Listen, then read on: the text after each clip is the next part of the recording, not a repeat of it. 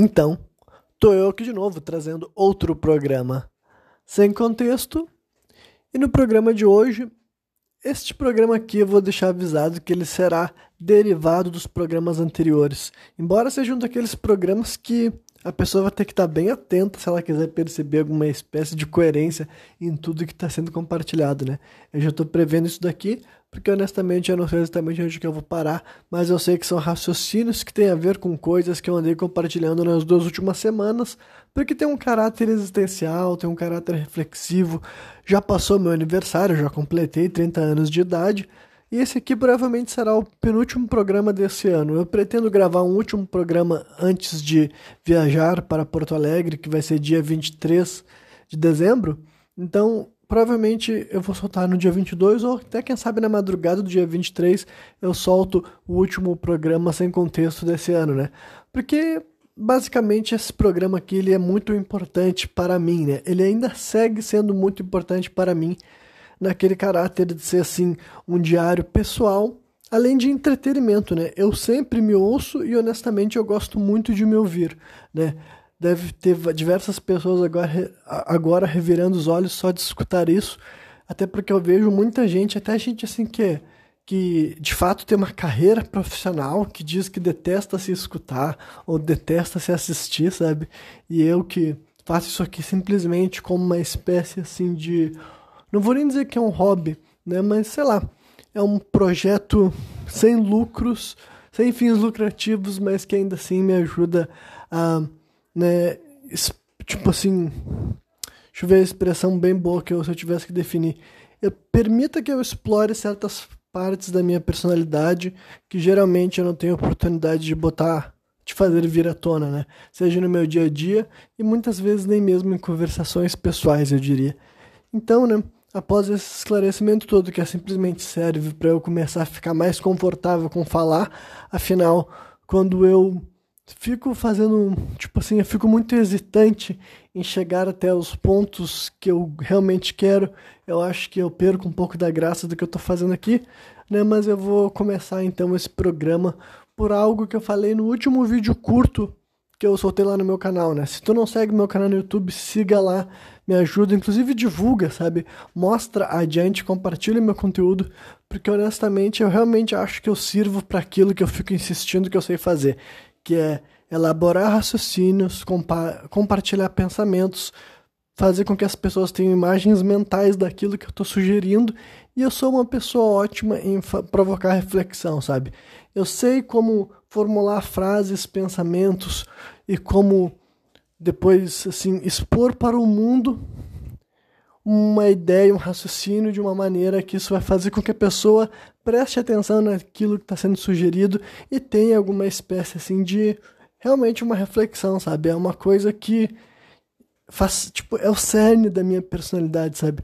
Tanto individual como também enquanto né, criador de conteúdo, não no conteúdo assim apenas podcast, mas escritor, né? Não se esqueçam que eu sou autor de literatura fantástica. Inclusive, tu pode comprar os meus livros se tem algum interesse em conhecer como é que essa minha personalidade se traduz para um escritor de uma obra de ficção. Vá lá no meu minha página do Instagram @rcpautor. Lá tem um link onde tu pode ter acesso aos meus dois primeiros livros. O terceiro livro ainda não está pronto, mas ele estará eventualmente quando chegar a hora certa, né? Aí depois disso, o que eu falei no meu vídeo curto lá no meu canal Macacos com Ansiedade, que tu também pode seguir, caso que tu não siga, e tu pode compartilhar por aí, pode, tu pode deixar likes e tudo mais. Tem o último vídeo que eu soltei está falando sobre uma expressão que talvez alguns de vocês não conheçam, né? Que é o intancável bostil. Né? O que, que seria o intancável bostil? Lá naquele vídeo eu expliquei, aqui eu vou tentar ser um pouco mais sucinto quanto à, à introdução do termo, mas basicamente assim, é brasileiro abrasileirando as coisas e essa expressão quer dizer que não dá para aguentar viver no Brasil, sabe? Basicamente isso. Intancável é... São assim várias assim modificações e adaptações de um termo originalmente em inglês que virou se tornando intancável e bostil é unindo as palavras bosta e Brasil, né?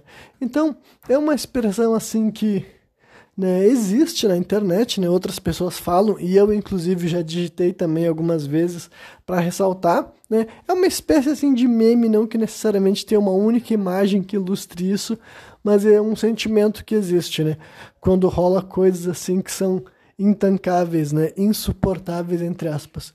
Só que né, aqui naquele meu vídeo eu tô sendo contra uh, a esse movimento, no sentido assim de que em última instância, falando de forma assim política e pragmática, eu não vejo vantagem em simplesmente ofender o Brasil por ser o Brasil, sabe? Tentar eh, criticar pontos específicos da sociedade brasileira, eu acho muito válido, eu acho muito pertinente, inclusive eu faço isso com bastante frequência. Só que agora fazer de conta que o problema do Brasil é ser o Brasil, uh, eu acho que perde o fio da meada, né?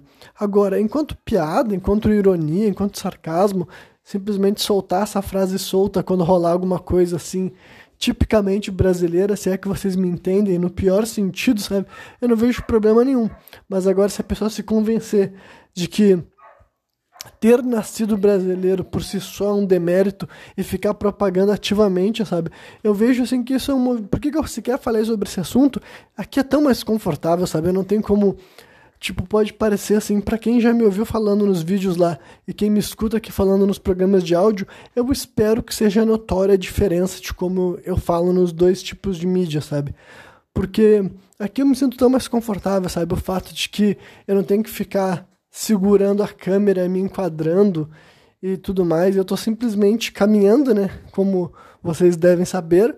E enquanto eu caminho, eu vou realmente assim me permito refletindo, eu não dou muita bola para minha, tipo, para minha aparência, não dou muita bola para nada, sabe? Eu, realmente o que me preocupo é na ordenar os pensamentos e transmitir adiante uma ideia também. Ah, e que também é claro que faz mais diferença nesse tudo é o fato de que eu não tô me podando em questão de tempo, sabe? Eu imagino que é que a esse ponto desse projeto eu tenho segurança de que qualquer pessoa que me escuta não se importa que eu fico assim, ah, o Renan vai se perder, o Renan vai devanear. Ele vai sair de um ponto e vai parar no outro que não tem nada a ver e talvez ele não termine o que ele tinha começado, sabe? Se isso fosse um problema, eu acredito que as pessoas nem parariam para me escutar. Só que eu não faço isso simplesmente assim porque né, é um descontrole. É que também realmente, conforme eu vou elaborando sobre os assuntos, sabe? Eu tenho tanta assim Uh, realmente eu acho que é tão interessante certos outros, vários outros pontos sobre aquele tema que eu vou achando que é necessário elaborar, sabe? É uma coisa assim que quando eu começo a falar sobre um assunto, não é que eu tenha assim, inicialmente eu já tenho a pretensão de que as coisas vão obrigatoriamente parar muito longe, mas eu sei que se eu não ficar me limitando, se eu ficar, tipo assim, se um pensamento surgir na minha cabeça e eu não mandar ele embora, eu penso assim, ah, esse assunto tem uma ligação com esse daqui. Dá pra gente começar a construir uma nova ideia. E fazendo isso, é fácil, fácil, fácil para mim ficar falando por muitíssimo tempo, né? Então qualquer pessoa que faz parte da audiência desse programa sabe muito bem que isso acontece corriqueiramente é, enfim, não é um desafio nesse sentido, sabe? Eu simplesmente tento ter uma espécie de critério do que eu, tô, do que eu vou estar tá compartilhando. Embora eu confesse que atualmente esse critério está cada vez menor, no sentido que, sei lá, eu realmente só me foco em ter algum norte. Em questão de número da audiência, sabe? Não faz muita diferença, eu não sinto que as pessoas se importam tanto quando eu penso, nossa, esse programa aqui, eu não sei como é que eu fiquei falando sobre uma hora e meia, eu não sabia, eu não tinha a menor ideia do que eu ia começar a falar, sabe? Mas eu vejo que isso não acaba sendo um problema, então honestamente eu nem sei o que que mantém alguém, tipo assim, o que que mantém alguém atraído no que eu vou falar, sabe? Eu ouço o que eu falo, eu acho interessante, eu acho estimulante, só que eu entendo que isso não faz o menor sentido, sendo do ponto de vista ah, do que, que as pessoas acham atraente, né? Do que, que as pessoas, tipo assim, no sentido assim de que, ah, como que o resto do mundo vende como, cria como a criação de conteúdo deve ser, sabe? Ah, para começar tem que ter imagens, as pessoas querem imagens e tudo mais, querem ver rostos e edições, as pessoas não querem só ouvir. Tudo bem, beleza. Né? Só que então, o que, que tem que ser falado? Ah, tem que ser muito editado e muito cortado e, sabe, tem que fazer um vídeo curto com legendas na tela e um texto falando. Então, tipo assim, é o tipo de coisa que para mim não é assim. Não me prende, sabe? E como eu disse aqui em vários programas, ah, não, que eu nunca tenha visto vídeo curto na minha vida, blá blá. Só que, sabe, é o tipo de coisa que de vez em quando eu caio sem querer, rapidamente eu paro, porque, tipo, eu vou tentar ser honesto sobre essa crítica desse conteúdo. Bem, eu tava falando sobre a ideia do intancável Bostil, né? Já tô sobrando outro, outro assunto. Eu realmente vou falar mais sobre esse tema.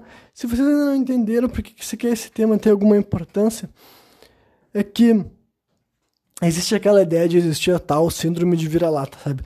Que é o brasileiro achar que só por ele ser brasileiro ele pode menos, ele merece menos, ele consegue menos. E mesmo sendo uma pessoa antinacionalista, antipatriota, eu acho que esse sentimento de fato existe. E eu não vejo que seja, tipo, seja algo que beneficie a nossa sociedade, as pessoas acreditarem nisso e propagar esse tipo de ideia, sabe? Mesmo que no nível subconsciente. Então, politicamente falando, eu não vejo benefício em propagar esse tipo de meme de forma assim. Uh, sem nenhum critério, sabe? Sem entender quem que tá ouvindo o que, que a pessoa vai, tipo, interpretar daquela afirmação, digamos assim, sabe? Mas agora. Então, digamos que nesse programa eu vou tentar, vira e mexe, voltar para essa ideia, sabe? Porque mesmo que eu não seja nacionalista, o, existe ligações, assim, pragmáticas e regionais entre mim e outros brasileiros, sabe? Que.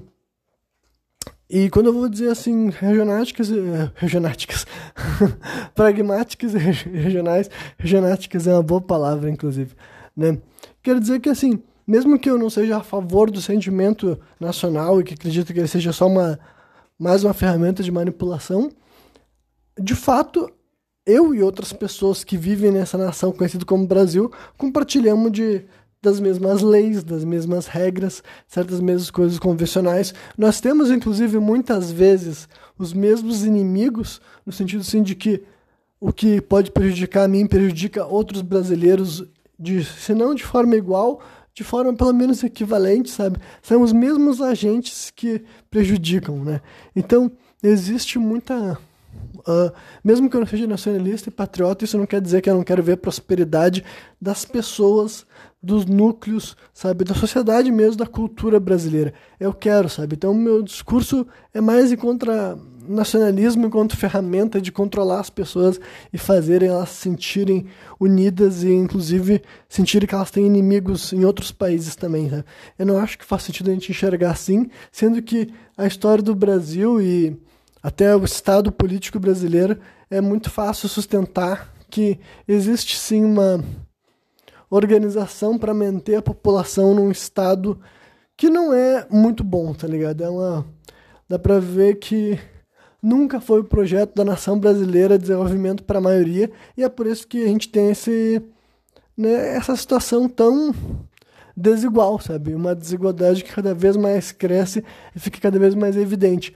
Só que, além de eu achar que fica chato e tedioso ficar só falando sobre isso de uma forma tão literal assim, eu quero voltar para o que eu estava indo antes, porque eu acho que, sei lá, é uma espécie assim de exposição minha que eu quero fazer e poder interpretar, tipo, também justificar certas maneiras que eu tenho com a minha própria criação de conteúdo, sabe? Honestamente, assim, qualquer conteúdo que ele é curto e que ele é vendido muito naquela métrica que eu vou definir como artificial, sabe? Tipo, o que as pessoas consideram uma pessoa boa na internet é algo que eu considero, assim, total, total frio, entendeu? É uma pessoa que tu vê que, assim, uh, ela tá tão acostumada a fazer conteúdos que tem uma espécie de orientação, tá ligado? Tipo assim, ah, eu vou. Sabe, a gente que usa. Uh, eu vou dar alguns exemplos bem específicos, sabe? A pessoa gosta de criar conteúdo no TikTok, e o TikTok tem as threads, elas têm toda uma ideia do que tu vai falar, e tem pouco tempo, sabe? Enfim, e isso daí se tornou um referencial de criatividade para as pessoas. Ah, essa pessoa é muito criativa, sabe? Utilizando aquelas ferramentas ali e tal, né?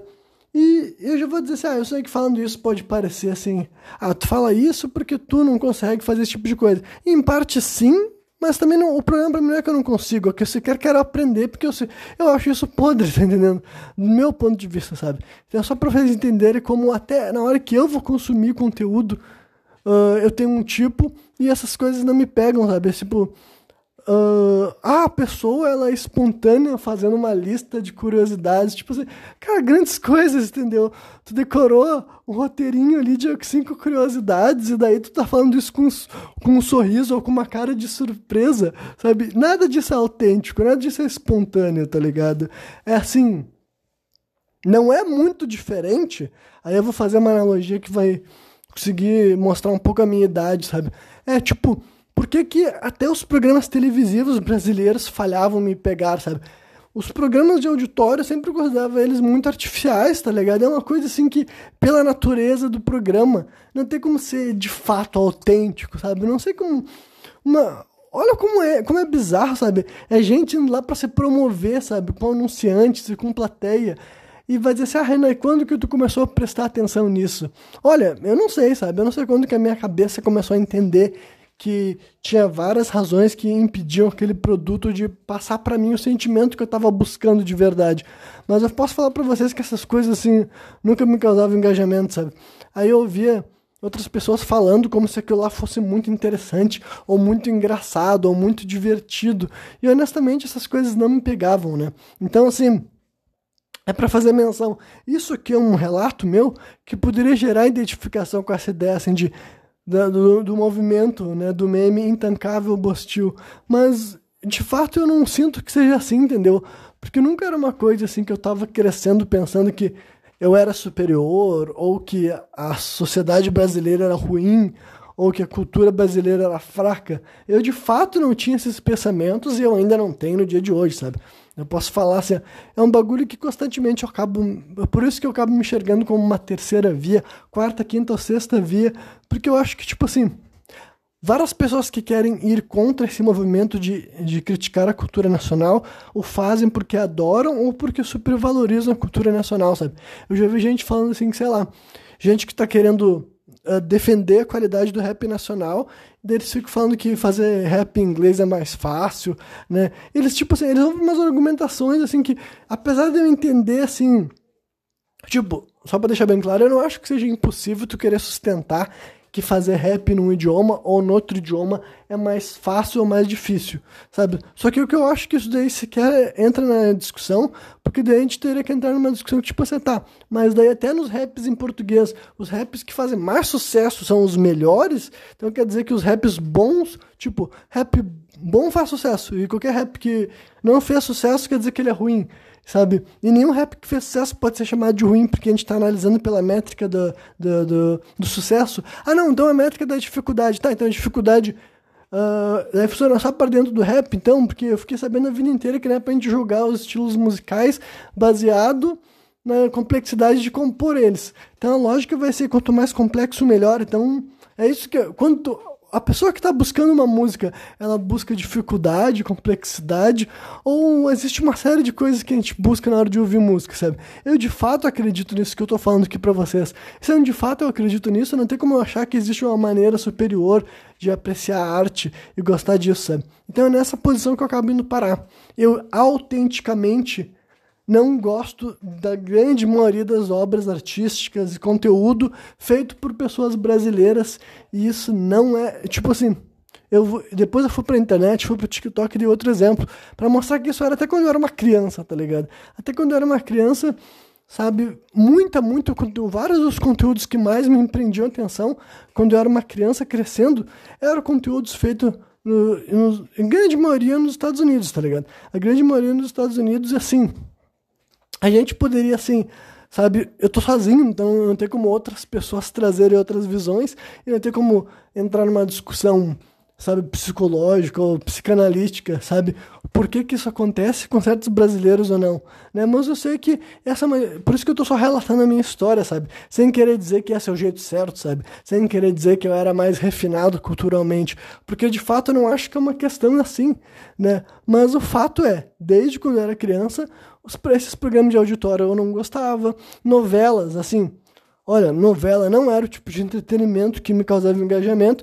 Inclusive, as poucas novelas que me chamaram a atenção são novelas tipo assim, O Beijo do Vampiro, sabe? Porque falava do que, falava do quê? De vampiros, entendeu? Era tipo essas novelas que elas saíam do padrão e iam para um negócio que era feito para atrair gente como eu, entendeu? A verdade é que a mídia brasileira nunca foi abrangente o suficiente para agradar todos os tipos de pessoas, entendeu? Nunca existiu no Brasil uma mídia forte, robusta, e até em gêneros musicais. Eu vou dar um exemplo assim. Uh, uh, eu, eu, até gosto, por exemplo, é, eu, eu gosto muito mais de rap em inglês, né? Tem alguns em português que eu gosto, mas eu vou entrar bem na explicação assim, de por que, que eu nunca consegui adquirir uma grande afeição por músicas nacionais, sabe? Eu sou uma pessoa assim que eu amo música, sabe? Isso nem, foi, nem sempre foi assim.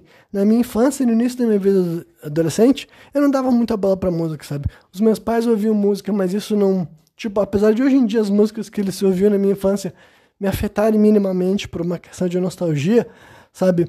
Não era só os meus pais que ouviam música. Eu ouvia música no meu bairro, eu ouvia música na minha escola, sei lá.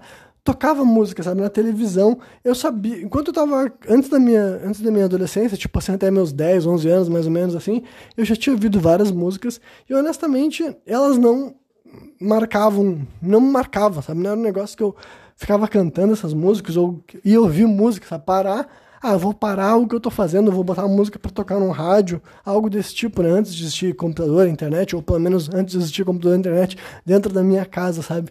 Então, assim, era um negócio que eu ficava assim. Tá, a música, tá, voltando pro raciocínio. Uh, então eu. Foi só no início da minha vida de adolescente que eu comecei a dar mais bola pra música. E não foi por música nacional, tá ligado? E daí, assim, mais uma vez, não é porque música nacional é ruim, isso, aquilo, aquilo outro. Mas o argumento que eu posso dar para vocês é que eu posso falar assim que, olha, da minha percepção, sabe? A minha percepção, honestamente, eu digo para vocês que eu sinto a música brasileira menos musical de fato, sabe? Eu sinto que como se várias vezes as pessoas encaixassem palavras que não sabe, não soa muito bem, sabe? Eu não sou muito bem. Talvez seja por isso, talvez seja, talvez fazer músicas em português e elas terem uma, tipo, se encaixarem mesmo, terem uma simetria e soarem agradável aos meus ouvidos, pelo menos seja mais difícil mesmo, tá ligado? Talvez seja, talvez em outros idiomas, ou principalmente no inglês, que é o que eu mais escuto. Mas mais uma vez, esse discurso aqui meu não é para não é para ressaltar ou para exibir ou para defender uma espécie de superioridade, porque eu não acredito nessa tal superioridade, entendeu? Eu de fato não acredito, mas eu tô sendo autêntico no que eu tô transmitindo.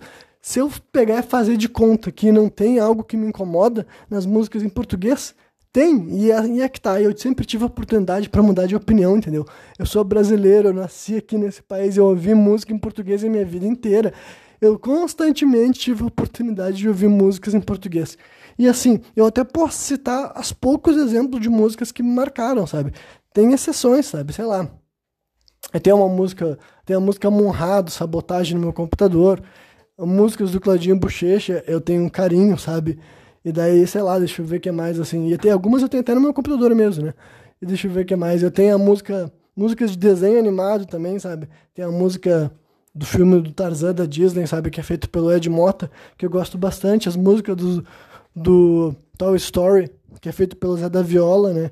Eu também gosto bastante. Mas, e tem algumas outras músicas que, assim, sei lá, até posso citar algumas pouquíssimas músicas de bandas que eram consideradas rock, ou pop rock, ou emo, sabe, ali da, dos anos 2000, que eu tenho alguma, que eu curto um pouco, sabe, tem a música Bem ou Mal, do NX0, tem a música, aquela Um Minuto para o Fim do Mundo, acho que é do CPM 22, espero que seja, porque eu não sei muito bem esses artistas, posso estar errando tudo que eu tô falando, sabe, mas... Tem músicas brasileiras que eu curto, beleza? Sabe? Mas assim, considerando a quantidade de música brasileira que eu vi, sabe? Músicas em português de vários e vários gêneros, cara. Eu tive a oportunidade constantemente de gostar dessas músicas, sabe? Não é um negócio que eu não tive acesso, sabe? E honestamente, não conecta comigo de maneira que outras músicas, músicas em inglês, várias vezes se conectam, cara, instantaneamente, de uma forma que eu não tenho que forçar, tá ligado? Eu não tenho que fazer de conta, eu não tenho que dar uma chance, eu não tenho que dar uma segunda chance. Tem músicas, e não são todas, Sabe, tem músicas que na primeira vez que eu escuto, a primeiro momento da música, eu já sei que eu me encantei por ela e assim, é um negócio, sabe, que eu acho, eu gosto de sentir isso e, e é satisfatório, sabe? E honestamente isso não aconteceu com músicas em português, sabe? Só aconteceu com músicas em inglês até hoje. E nem, nem todas as músicas sendo norte-americanas, né? Porque tem bandas norte-americanas no caso. Enfim, né? Então isso é só um exemplo de uma coisa que eu posso falar para vocês que eu também me sinto a pessoa do meio, sabe? Eu não tô advogando que um tipo de música é melhor que o outro. Eu tô explicando que eu me conecto mais com uma do que com a outra, sabe? E isso não é porque eu sou melhor, também não é porque eu sou pior também, sabe? Também não vou adquirir assim, ah, não, eu estou errado. Eu não tô errado, não tem como estar tá errado sobre o que tu sente das coisas, sabe? Como é que tu vai se sentir errado por gostar mais ou menos de algo, sabe? É que nem tá errado por gostar de um sabor de sorvete sabe? Ou algo do tipo. Eu sempre uso sorvete como exemplo porque é meu doce favorito. Mas enfim. Né? Então, esse daí era algo né, que eu resolvi comentar sobre uh, a cultura nacional, né? Que basicamente também não esperava estar falando sobre isso. Ah, tá, enfim. Então, tem essa criação de conteúdo brasileira que nunca me pegou, sabe? Desde quando era na época assim de televisão, sabe? Esses programas, né? O que eu ia dizer é que os, programas que mais me encantavam, mais me distraíam, é que, tipo assim, meu, minha série de humor favorita, a primeira, durante muito tempo, e até hoje em dia ainda é, são as séries do X-Espírito, sabe? Chaves e Chapolin, faz muito tempo que eu não assisto, mas eu tenho, tipo, eu me lembro de como era, e, e se eu assistisse, eu aposto que eu ainda ia parar pra dar risada, sabe? Só que honestamente eu não reservo muito tempo para assistir séries de humor na minha vida. Quando eu digo muito tempo, eu quero dizer zero minutos, sabe? Atualmente na minha vida eu gasto zero minutos com séries de comédia, mas a série de comédia que eu mais gostava era Chaves. Então, tipo assim, por quê, né? Numa grade, num, eu, eu nascendo no Brasil, numa grade que tinha vários programas norte-americanos, né, várias séries de comédia de, de, dos Estados Unidos e séries de comédia brasileira também. Por que, que a minha série favorita foi o, o mexicano, sabe? Por que aquele humor me agradou mais que os outros? Eu não sei, tá ligado? E honestamente não é importante no sentido assim, a motivação, porque o ponto é que eu gosto muito, sabe? O ponto é que eu gosto muito. Isso mesmo vale assim para filmes e tudo mais, sabe? Os filmes que. Né, aí também não, é questão de comparação, né? O Brasil transmitia muito mais filmes feitos nos Estados Unidos do que filmes brasileiros. Não dá para reclamar também, não dá para falar, reclamar isso de mim individualmente, né? Não dá para falar assim, ah, Renan, por que, que tu não assistia mais filme brasileiro? Bom, a culpa não é minha que a televisão brasileira transmitia muito mais filme feito em Hollywood, sabe? E principalmente filmes antigos, né?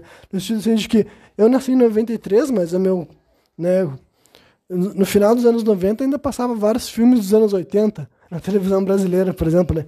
Então, enfim, tem essas questões culturais, né, que acabam também te permitindo ter acesso mais a um tipo de conteúdo do que outro, né? Então, esses são assim algumas coisas que eu tava me lembrando assim sobre né, como o meu gosto de vez em quando era diferente para certas coisas. Até me lembrei aqui de outras coisas, como por exemplo assim, a, o canal aquele é Mix TV, né?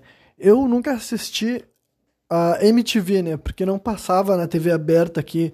Né? Agora eu estou em Florianópolis, mas lá em Porto Alegre não passava na TV aberta. As pessoas que tinham acesso à MTV tinham que ter antena parabólica, ou talvez alguma espécie de TV a cabo também, se lembra quando o nome era assim, TV a cabo, né? Algo nessa linha. Então eu nunca fui uma pessoa de assistir a MTV, né? Já ocasionalmente na casa de alguma outra pessoa tava passando e eu assistia, mas agora eu nunca tive acesso na minha casa. Agora algo que eu comecei a gostar na minha infância ainda era de assistir clipes, né? Então provavelmente essa é uma coisa que me mantinha entretido antes de eu gostar de ouvir música, eram os clipes. Porque eu me lembro, em primeiro lugar, do prog o programa mais antigo com clipes de músicas que eu me lembro de assistir, era, se chamava Clipe Mania e passava na Band, né? Eu me lembro que foi ali que... Eu acho que tenho quase certeza que foi ali a primeira vez que eu ouvi Gorillaz, né? A primeira vez também que eu ouvi Shaggy, né? Que era um artista que fez duas músicas que eu curto bastante, que é Angel e Wasn't Me, né? It Wasn't Me, né? Aí também, eu me lembro que naquela época ele tocava Shot da Alegria do Fala Mansa, se eu não me engano, né? Aí eu tô puxando pela minha memória para ativar uns gatilhos de nostalgia em vocês. Era algo mais ou menos assim que eu me lembro mais desse canal, da Clipmania. Só que depois surgiu a Mix TV, sabe? Que eu não me lembro exatamente como que eu fiquei sabendo, sabe? Aquelas coisas assim que, sei lá, alguém te comenta, tu vai lá um dia, tu bota o canal e tu vê se tu curtiu ou não. E daí foi ali, foi ali que a música entrou na minha vida, só que eu só, eu só gostava de ouvir música basicamente quando eu tava ali assistindo os programas, né? E daí também eu não vou agora listar todas as músicas que eu ouvi ali, né? Mas assim, tocava também mais música gringa do que música nacional, né? Tinha alguns artistas nacionais sim, né? Mas como era clipe, né? E era clipe especificamente entre, sei lá, vamos ver, 2004 até 2008, mais ou menos, né? Talvez possa ter começado um pouco antes, eu não me lembro. Mas eu sei que durante o, todo o meu ensino fundamental eu gostava de assistir os clipes da, na Mix TV, né? E tinha vários tipos diferentes, né? Tinha de vez em quando com tradução, com letras ali e tudo mais. E desde essa fase daí então, né? Eu era exposto às músicas em português e à música em inglês. E mesmo que nesse momento eu não desse muita bola pra música como um todo, as músicas em inglês com certeza me agradavam mais, sabe? Os artistas, principalmente nessa fase eu posso mencionar que eram os artistas do rap, hip hop, né? R&B dos anos 2000, né? Mas um pouco das bandas de rock que não eram assim tão pesadas, ou pelo menos o suficiente para passar na Mix TV, né? E daí eu até posso mencionar uma das razões que depois que eu comecei a me, envolver mais com a música, né? Aí já era na minha adolescência que eu comecei a conhecer o rock, o metal, etc. Uma das coisas que eu notei também que no Brasil tinha pouco era a presença do metal mesmo, né? Hoje em dia eu tenho uma noção um pouco mais clara de por que, que isso aconteceu. Tem até a ver com um movimento assim, né, que hoje em dia eu acho ridículo quando eu penso na ideia de que existia uma marcha contra a guitarra elétrica, sabe, aqui no Brasil, né? Mas de fato existiu um pessoal e é um pessoal, né, que eu vou mencionar só porque deu vontade, que é um pessoal da esquerda, né, que resolveu assim boicotar e impedir a ascensão do rock barra metal enquanto gênero, sabe? E honestamente, eu só consigo imaginar como é que poderia ter sido um Brasil que fosse mais assim, aberto ao rock metal, até no mainstream, né? Pra vocês entenderem um pouco aqui, eu vou mencionar essa parada de mainstream, underground, que são expressões que começaram a entrar no meu vocabulário na minha adolescência também, né? E até hoje em dia eu utilizo elas porque eu acho que elas representam bem, né? Eu nunca me acostumei a falar elas em português, então, né? Quando eu digo mainstream, né? A tradução literal seria assim uma a via principal, corrente principal, mas daí eu estou usando o mainstream enquanto expressão para dizer assim, ó, olha, aquilo que chega até a maioria das pessoas, sabe? Que chega até as massas, sabe? É aquilo que fura a bolha, aquilo que chega para pessoas que não têm conhecimento daqueles assuntos, sabe? Então, o rock e o metal chegou a ser mainstream nos Estados Unidos. Aqui no Brasil, do, do meu jeito, pelo menos assim, do meu gosto para rock e metal, nunca teve, sabe? E eu sei que tem algumas exceções, eu posso pontuar, mas é que eu acho que não vale a pena ficar citando as exceções, sabe? Artistas, sei lá, tipo Angra, Sepultura e tudo mais, sabe? Mas assim, o ponto é que, assim, ser de fato mainstream, sabe? Aí fazendo, assim, uma, uma comparação que não tem como ser feita, né? Mas para vocês entenderem o que eu quero dizer com mainstream, é que lá nos Estados Unidos surgiram bandas como, por exemplo, Metallica, sabe? Que Metallica não se tornou mainstream agora e provavelmente não teria se tornado. Foi uma janela de tempo em que era possível que um artista do thrash metal, né, se tornasse mainstream. Por várias questões, sabe? E daí o, talvez os fãs do Metallica não gostem ou se ofendam, ou digam que não, sabe? Porque, assim, basicamente, né, para quem tá familiarizado com essa narrativa do pessoal do rock, do metal, não sei se isso é interessante, eu acho que eu vou mencionar assim, né? Basicamente, o ponto é que quando começa a surgir esses gêneros, na teoria eles não são feitos para agradar. E eu sei que isso pode parecer meio absurdo de um ponto de vista capitalista, sabe? Porque alguém vai fazer música e não querer fazer dinheiro. Não é necessariamente isso. Até porque surgiu gente que, né, com uma outra mentalidade, como por exemplo assim, Kiss, sabe? Kiss é um exemplo também de um artista que foi mainstream, sabe? E ganhou muito dinheiro, sabe? Muito mais dinheiro do que outros artistas, que artistas do pop também, por exemplo, sabe? Porque eles já estavam com uma mentalidade totalmente focada em fazer grana, sabe? Era uma a ideia que eles tinham para a banda deles era como lucrar. E não vou entrar numa discussão se é certo, se é errado, sabe? Uma discussão que Uh, eu tô sozinho, então não, é, não seria um debate, sabe? Seria só eu ficar andando em círculos, né? Mas o ponto, então, é que... E o trash metal, então, que já tá dizendo assim... E trash, pra quem não sabe, não é trash de, de lixo, né? Que quando eu era muito jovem e comecei a ler essa expressão, eu achava que era. Mas não demorou muito para eu perceber que tinha um H a mais. Então é um trash, assim, que seria, assim... A, a tradução literal é uma chacoalhada, sabe? É, um, é uma palavra difícil de traduzir, sabe? A expressão trash solta. Né? Mas esse trash metal, então, para vocês entenderem, é uma. É um irmão um pouco mais, eu definiria de forma simplista, um pouco mais pesado do heavy metal, sabe? Tem, é, tem um pouco ali de progressivo, talvez, mas é ainda mais pesado do que o heavy metal e o hard rock. Vocais que depois até poderiam dizer que eles. Algumas bandas de trash têm até gritos mesmo, berro. Não que Metallica não tenha grito, mas também é difícil. Eu não vou ficar fazendo uma análise só sobre Metallica. Né? Mas o ponto é que se eu tivesse que nomear a banda mais mainstream da história do trash, seria o Metallica, né? E daí tem até uma expressão de Big Four, né? Que eu não acho que hoje em dia faz muito sentido falar Big Four, porque, tipo assim, Metallica definitivamente é o mais mainstream, Megadeth não sei se dá pra chamar Megadeth de mainstream, mas é o, menos, o segundo mais famoso, definitivamente, né? E depois tem bandas como Slayer e Anthrax, que.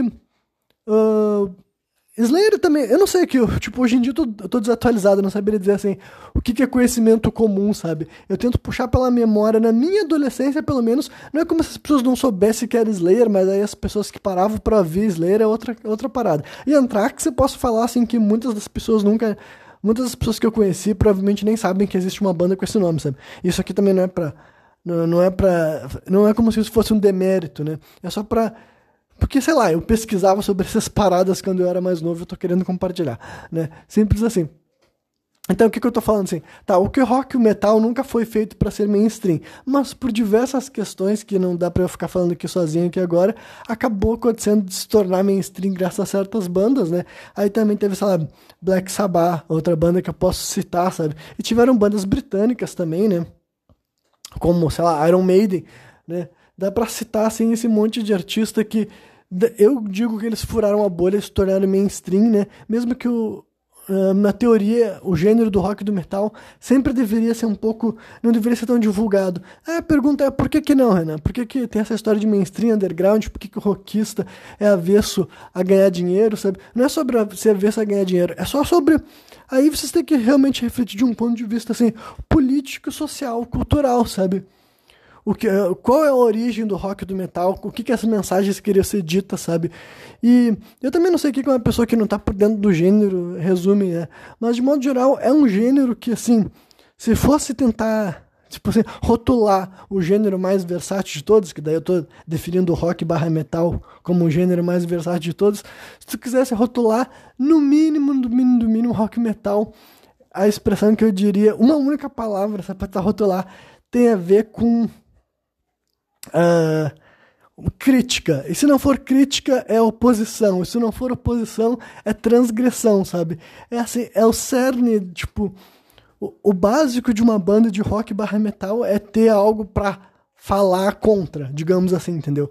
E isso e, e, o que, que vai ser falado contra ao longo da história, ao longo das bandas, ao longo dos gêneros, ao longo das décadas, sempre modificou-se. E é claro que não é apenas falar contra as coisas, sabe?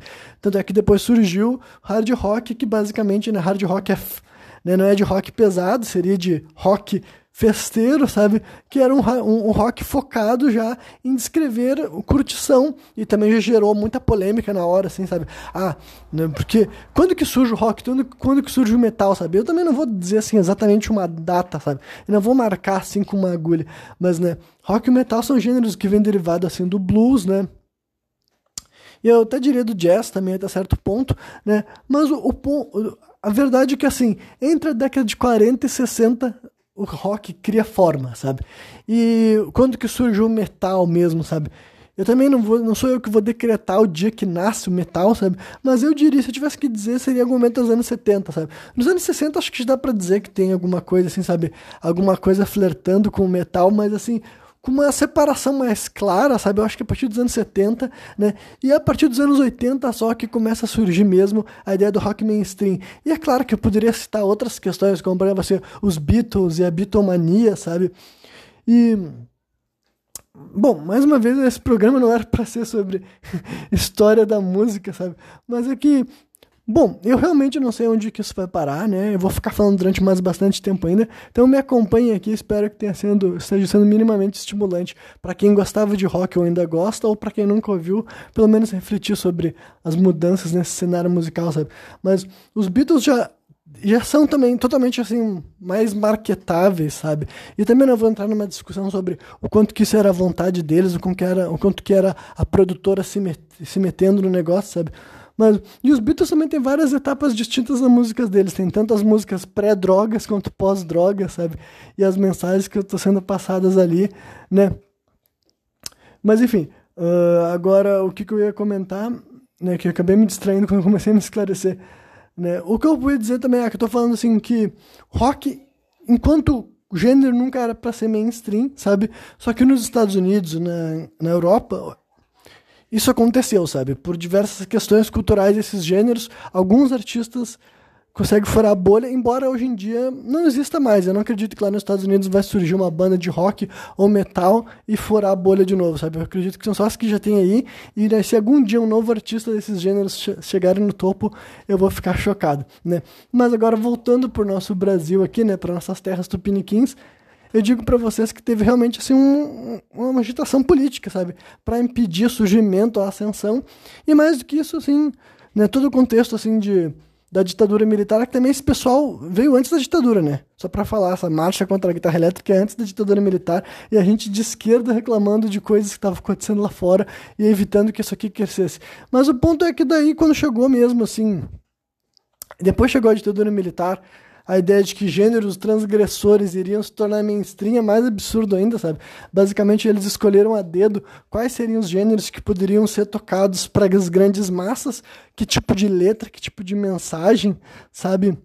Ah, tem gente que fica assim, que fica enaltecendo o pessoal da, da, da bossa nova, da MPB, por fazer crítica à ditadura com censura. Olha, aqui eu posso falar assim, né, deixando a minha veia rockista vir à tona, né? Muito mais impressionante do que isso era o pessoal que de fato fazia rock e, né, e tentava fazer rock aqui no Brasil, tentava fazer metal aqui no Brasil e tinha letras assim de fato contundentes atacando severamente. O ponto é que esse tipo num país de censura, esse gênero óbvio que ele não vai vir à tona, óbvio que não vai emergir, óbvio que quem vai aparecer vai ser a tal de jovem guarda, sabe? Vai ser o Roberto Carlos com aquelas letras dele água com açúcar, sabe? E aí, assim, só pra. Eu quero atacar um pouco o, o, um aspecto da musicalidade brasileira. E aí, assim, não é para ofender as pessoas que gostam dessas músicas e também não é para desmerecer os artistas por serem brasileiros, não tem nada a ver, sabe? É realmente assim, um gosto meu pessoal, particular, para arte que eu consumo mesmo, sabe? E é uma coisa assim que, conforme eu comecei a ter esse tipo de raciocínio sabe, com essa contestação política, e eu ver que quanto que no Brasil qualquer música minimamente crítica era podada, sabe?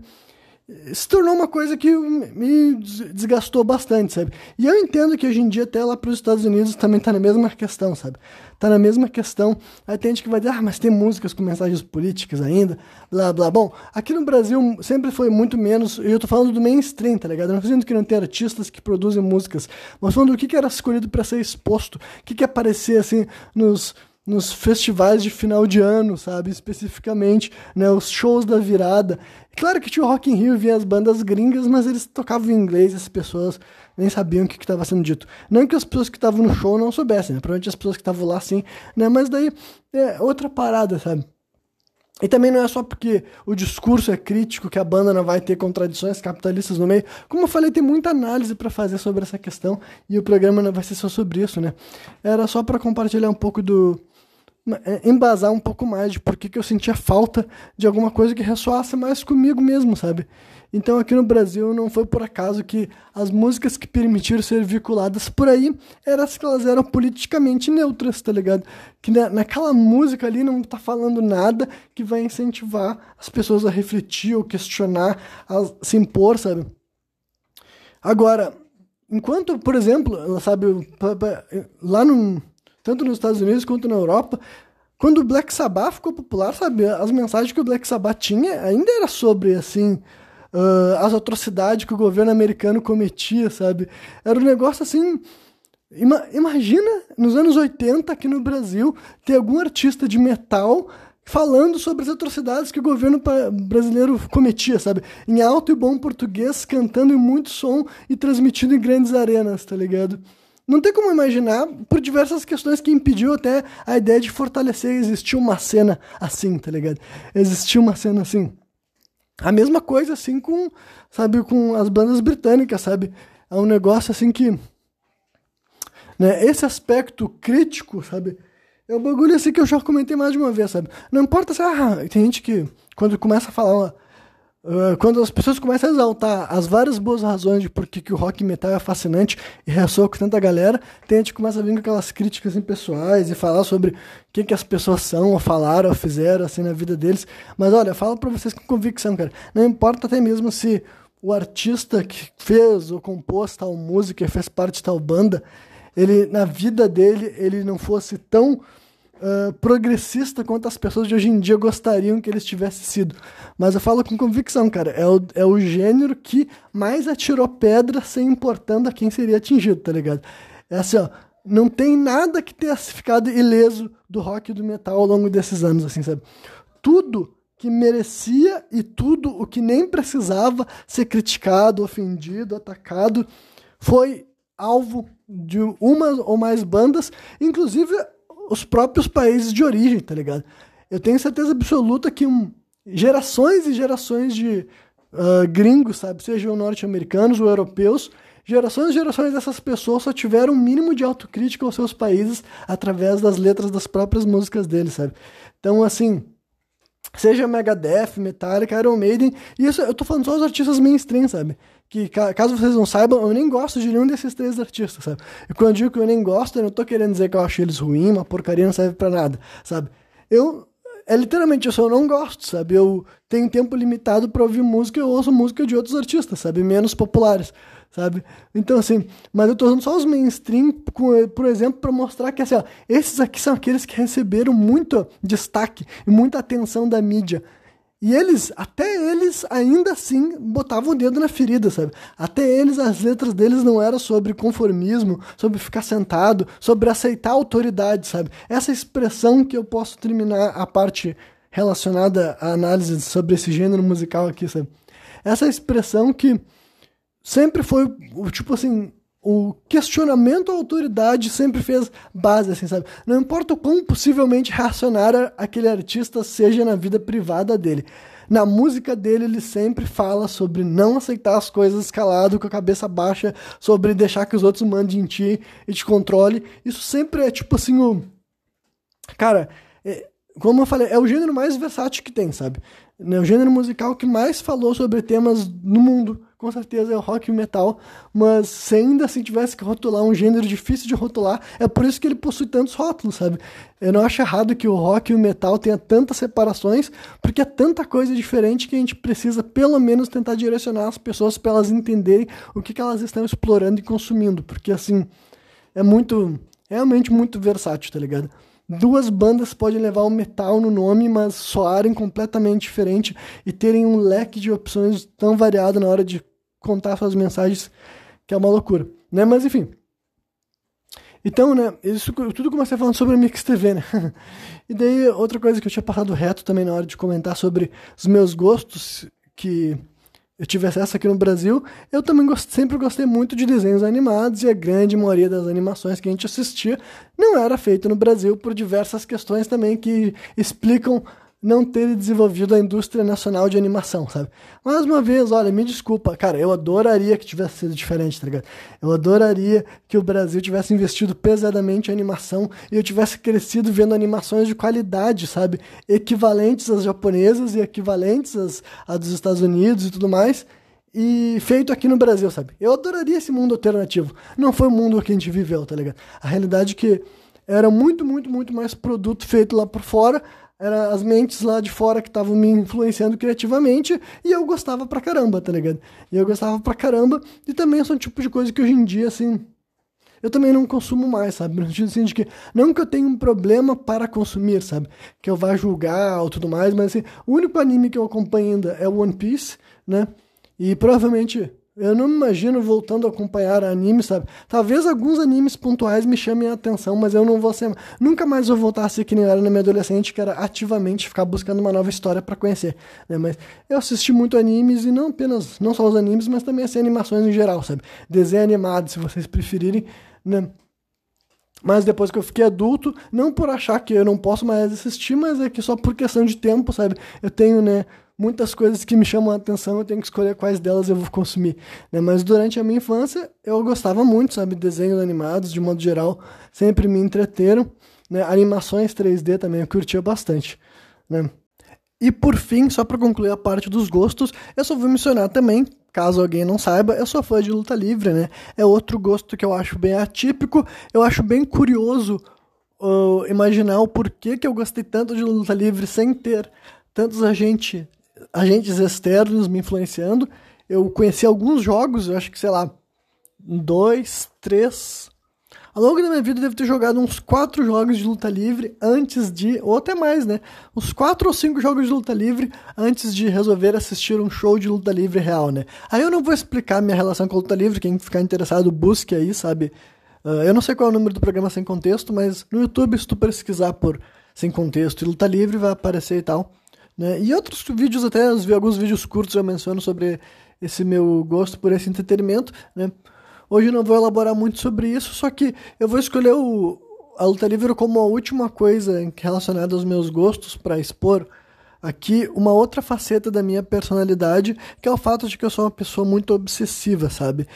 Quase tudo que eu que eu gosto, eu gosto pra caramba, e embora a grande maioria delas eu vá deixando ao longo da minha vida, sabe? A grande nem todas, né? Nem todas. Mas primeiro que eu quero definir com obsessivo, sabe? Obsessivo eu quero dizer assim, a pessoa que gosta de algo, que faz algo, pratica algo, se engaja com algo, às vezes mais do que o necessário, mais do que o sadio, sabe? Então, eu já considero algo assim que pode ser, por definição, meio problemático, né? Mas assim, eu também honestamente não não aqui arrebentou meu chinelo. Na verdade, no meio da caminhada aqui, né? Porque eu falo caminhando. Mas enfim, uh, obsessivo daí no sentido de que Bom, para começar, é o único jeito que eu sempre fui, entendeu? Então, honestamente, eu não sei muito como comparar. E eu acho que aquelas coisas assim que tem ônus e bônus, sabe? Porque basicamente eu sou uma pessoa assim, sabe? Aí eu não tô falando também de questão de transtorno, sabe? Eu não tô falando de algo como um diagnóstico, sabe? Obsessivo, assim, do jeito que, né? Eu entendo que as palavras querem dizer no sentido assim, literal, sabe? Eu sou escritor, porra. Então, né? Um obsessivo é isso, sabe? Alguém que faz as coisas mais do que necessário poderia ser, né? E um exemplo disso é assim para luta livre, sabe? A luta livre é um tipo de indústria que honestamente eu acho que quanto mais tu gosta dela, mais tu aproveita. Mas essa é a minha visão praticamente para tudo, né? Talvez justamente por ser uma pessoa obsessiva. Eu gosto de coisas que têm grande investimento, porque honestamente o investimento de tempo, de dedicação, de compreensão, de interesse, porque honestamente aquilo lá torna as coisas mais satisfatórias, sabe? torna as coisas mais satisfatórias. A luta livre ela é uma indústria que, assim, a primeira vez que tu parar para assistir o programa ali, eu acredito que não tem como ser o momento que mais vai te causar entretenimento. Talvez te cause impacto, sabe? Talvez as imagens fiquem gravadas na tua cabeça e tu nunca vai se esquecer e tu consiga ter um sentimento nostálgico. Assim como eu tenho nostalgia sobre as primeiras lutas que eu assisti, sabe? Eu saberia mencionar eu não sei, não sei se seriam exatamente essas cinco, né? Mas algumas cinco lutas aleatórias que foram as primeiras que eu assisti, assim, com, sabe, sem ser jogando um jogo, assistindo o mesmo produto. E mesmo que hoje em dia eu consiga analisar melhor se elas eram boas ou se eram ruins, eu consigo me lembrar como é que era a primeira vez assistindo aquilo que tu sequer tem um repertório, tá ligado? Tu tá só assistindo, eu devia ter uns 12 anos de idade. Eu não sei se tinha 11 ou 12, mas eu era, né, já faz um bocado de tempo, sabe? Eu devia ter uns 11 ou 12 anos de idade o meu irmão baixou para mim uma luta na internet e tudo mais, né? Várias lutas, né? gravou num DVD, eu assisti daí, não me lembro se foi no computador ou num Play 2, sei lá. Eu assisti algum aparelho que lia DVD, sabe? E eu me lembro assim, eu consigo me, me lembrar, né? Não vou descrever muito, porque para quem não viveu não faz muita diferença, mas eu consigo me lembrar da, de todas aqueles, aquelas cenas para alguém sobre a ótica da pessoa que não entende muito bem o que está sendo visto, sabe? Quem exatamente são aquelas figuras, sabe? No sentido de que assim, agora vamos passar no tempo, né? Isso foi eu com 11, 12 anos de idade assistindo uma luta livre pela primeira vez, né? Um show, uma luta específica num show, né? E daí é uma indústria que ela, ela tem até hoje em dia, sabe? No caso, assim, vai se atualizando, sabe? Aparecem novas pessoas, sabe? É uma indústria, sabe? É um negócio, assim, difícil de explicar para quem não assiste, porque não é um esporte competitivo, é um, um show, uma série, só que tu pensa que é um show, uma série que não tem fim, tá ligado? Então é outra coisa boa para as pessoas obsessivas. Se tu gosta de luta livre e tu quiser acompanhar a luta livre, a indústria de luta livre a vida inteira, tu pode. Se algum dia eu parasse de sentir satisfação, prazer em acompanhar, né? Quando digo se acompanhar, é que tem shows semanais e tem shows mensais, né? Isso falando de várias empresas. Praticamente toda empresa faz shows semanais né? Feito para promover o produto dela. Olha eu aqui falando que queria falar sobre luta livre agora não consigo me controlar mais, né? Bom, perdão, vamos nessa. Então, assim, tem os shows semanais e daí também tem os eventos grandes, que geralmente eles fazem um evento grande por mês porque, né, sei lá, é assim a tradição da, da, dessa indústria, sabe? Um evento com as lutas mais interessantes, mais importantes, enquanto os semanais são feitos para construir expectativa para os shows grandes, sabe? É uma indústria que ela funciona assim. Tu espera que ela vai funcionar dessa forma. Os shows semanais te gera te desenvolve os personagens, faz tu conhecer mais sobre eles. Tem as cenas, tem lutas também, né? Mas as lutas ali geralmente são feitas para promover lutas futuras, sabe? É isso que serve o show semanal. E daí, uma vez por mês, tem um evento grande para tu ter a maior satisfação. Que seria assim, entendeu? Então, já é uma indústria assim que ela. Uh, a satisfação dela, ela vai vindo assim a, longo prazo, sabe? Tu não espera que tu assiste um show semanal. E claro que tem show semanal bom ruim, tem os que criam expectativa, aqueles que tu sente que desperdiçou a tua vida. Tem tudo isso, entendeu? Mas sempre tem a nova opção de dar certo, sabe? É um negócio assim que é serializado e para quem gosta, tu vai poder assistir o resto da tua vida, sabe? A não ser que as empresas vão à falência, algo desse tipo, e não vai acontecer. A luta livre é uma indústria que tá crescendo, prosperando, é outra coisa que eu não sabia lá há 12 anos atrás, quando eu comecei a assistir luta livre, sabe? Eu não sabia o que, ia acontecer no mundo, né? Mas hoje em dia luta livre está mais forte do que ela era 20 anos atrás, sabe? E isso falando até em empresas para fora dos Estados Unidos, né? Enfim, então é o tipo de indústria que se tu quiser ter essa relação que eu tenho com ela, eu acredito que ela te recompensa, porque conforme tu entende melhor, tu consegue apreciar mais, né? E como eu falei, eu sendo uma pessoa obsessiva, eu acredito que isso vale para todas as coisas, sabe? Uh, sei lá, quando tu. Eu vou dar uma, vou transicionar um pouco de um tema. É que talvez é que eu quero ver se eu quero concluir tudo que eu tinha sobre a luta livre para não voltar mais para ela. É, só vou explicar um pouco o que eu quero dizer com isso, porque assim, conforme tu entende mais sobre a indústria, tu consegue ter realmente saber o que, que é bom, o que, que é ruim, sabe? É uma coisa minha assim que eu ando exercitando mais esse lado, porque durante muito tempo eu não me manifestava muito assim mais em redes sociais, tá ligado? Só que agora, no Facebook, que é uma rede social que as pessoas consideram morta, ainda rola interações dentro dos grupos, sabe? Os grupos e tudo mais, as pessoas interagem geralmente mais do que nas suas próprias timelines. E o grupo de luta livre, apesar de ser um núcleo ainda pequeno, ele está crescendo e tudo mais. E como é uma coisa que eu entendo, eu gosto, eu consumo, eu tô sempre agora que aparece qualquer publicação que eu quero dar minha opinião, eu vou lá e dou, me dou minha opinião, sabe? E é uma, e é uma das coisas para mim mais naturais, sabe? No sentido assim de que eu assisto tanta luta livre, eu me importo tanto, tipo, no nível assim, quanto fã, sabe? Me importo tanto que acontece no show de luta livre, que eu tô sempre. Eu acredito que eu tô sempre absorvendo tudo, tipo, o máximo possível, mas eu ainda assim entendo que tem gostos diferentes, tá ligado? O meu, go eu sou tão atento à indústria de luta livre que eu consigo até apreciar as coisas que eu não gosto muito se eu perceber que outras pessoas estão gostando, basicamente, sabe? Só para entender se, ah, isso aqui não é exatamente aquilo que eu curto, esse personagem não é o personagem que eu gosto de ver, mas só pelo estar tá vendo que tá dando certo e as outras pessoas estão gostando, eu consigo curtir também. Então, eu consigo separar até questão de gosto. Né? Mas, deixando pro lado da questão de gosto, aí na parte pragmática da execução, sabe? Se tá bem aplicado, se está sendo feito com alguém. Se, se aquele atleta entende o que ele está executando, sabe? Inclusive até na parte da interpretação e na parte da, da execução dos golpes mesmo, sabe? Da técnica. Eu mesmo, mesmo nunca tendo entrado no ringue de luta livre e nunca tendo lutado nada, olha, eu sou tão nerd dessa indústria e eu consumo tanto conteúdo sobre isso e eu já ouvi tantas coisas, tantas pessoas falando, inclusive, tipo, os próprios lutadores falando, que eu, eu tenho certeza que, por exemplo, aqui do Brasil, provavelmente eu sou a pessoa do Brasil que mais entende de luta livre, tá ligado? E eu sei que é uma afirmação, assim, que não tem muito como ser comprovada, tá ligado? Como é que tu testa isso e tudo mais, né? Não sei se alguém que tá me ouvindo aqui acredita que entenda mais de luta livre do que eu, sabe? Mas eu, particularmente, eu não ficaria surpreso se eu fosse o brasileiro que mais entende de luta livre, assim. E eu nem falo de um ponto de vista assim, enciclopédico, se eu soubesse tudo o que aconteceu em todos os períodos e as datas e tudo mais. Embora eu saiba algumas coisas, assim, sabe? Mas eu tô falando mais, assim, da, do que, que é a indústria, assim, sabe? Conceitualmente, o que que acontece, o que que é bom, o que que é ruim, os movimentos históricos também, sabe? Tipo assim, movimento histórico, quer dizer, dentro da indústria, sabe? Quando que uma coisa começou a dar certo ou começou a dar errado, né? E além de eu também ter toda uma camada de opiniões pessoais, sabe? Eu, eu posso falar sobre a indústria de um ponto de vista objetivo, assim, sabe? De quem compreende ela e consegue ver as coisas dando certo e errado. Inclusive, várias vezes eu, eu acho que eu enxergo até melhor do que as próprias empresas, porque eu consigo ver quando a empresa tá, tipo assim, ela deixou de agradar o fã e ela tá querendo agir do jeito que ela quer, sabe? E daí também tem toda aquela história assim, ah, os fãs não sabem o que eles querem. E de fato, assim, eu nem tô falando assim de dar o que os fãs querem do ponto de vista assim, de fazer um bagulho que não tem. Não, não é bom a longo prazo, sabe? Mas até alguma. Eu consigo enxergar alguns tiros no pé gigantescos, tá ligado? Que o único jeito da empresa não ter percebido que ela tava dando um tiro no próprio pé é porque era uma coisa assim meio que pessoal, sabe? A empresa, por uma razão pessoal, não queria que as coisas funcionassem daquela forma, não queria dar oportunidade para um talento que os fãs estavam. Os fãs estavam assim, ó, desesperados por dar muito dinheiro para eles, tá ligado? De, de, falando de uma linguagem bem capitalista, sabe? Então, eu não tô nem vindo assim com uma análise assim do fã romântico que ele tem seu ídolo, assim como eu, eu tive vários ídolos na luta livre que nunca chegaram a lugar nenhum. E eu entendia, entre aspas, o porquê que eles não chegaram a lugar nenhum.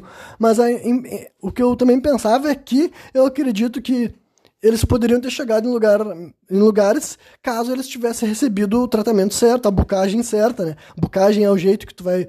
Enfim, como que tu vai escrever a história daquele personagem na frente das câmeras, sabe?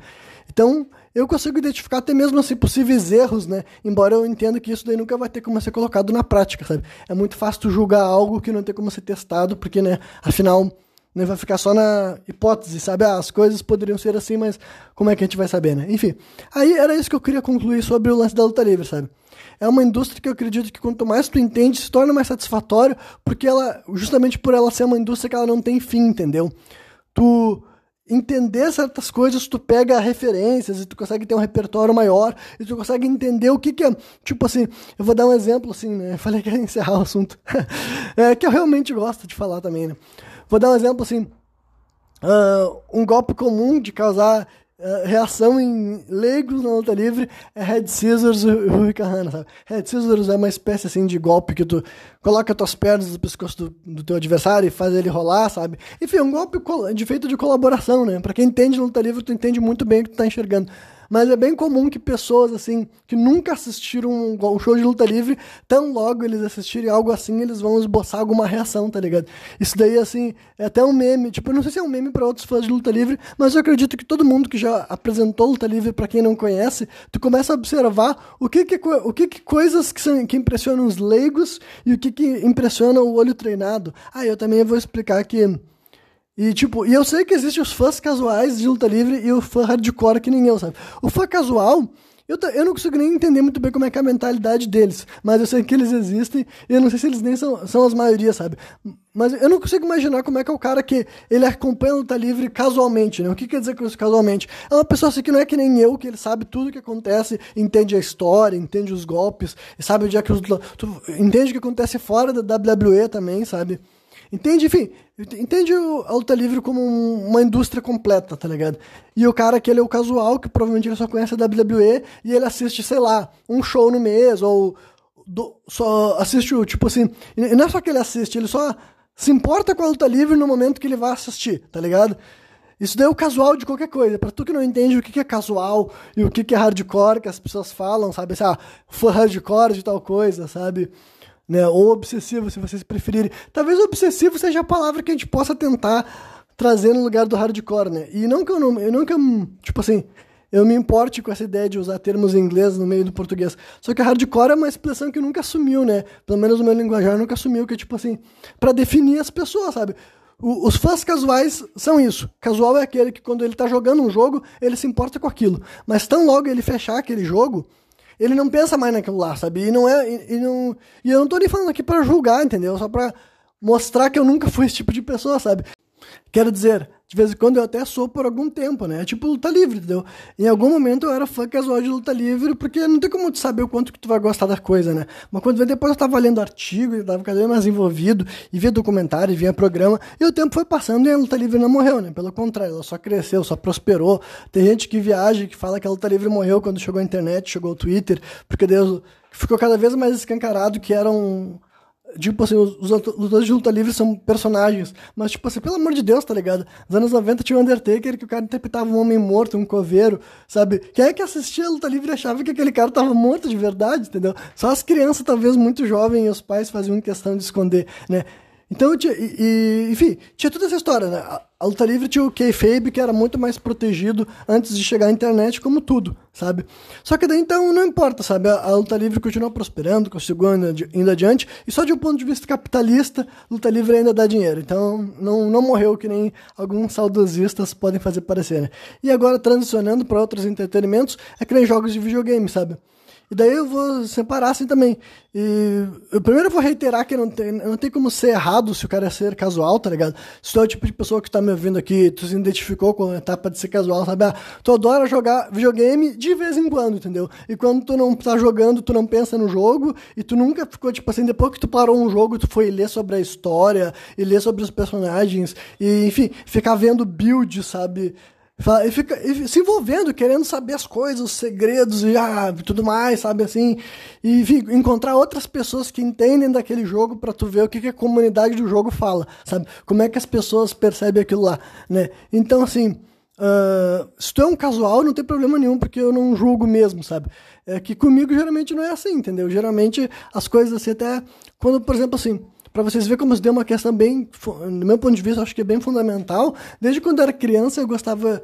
Os meus jogos favoritos eram os RPGs, e não, não que eu não tenha diferenças, tipo assim, eu gosto de jogar vários tipos de jogos diferentes, depende do meu estado mental, e também é cíclico, sabe?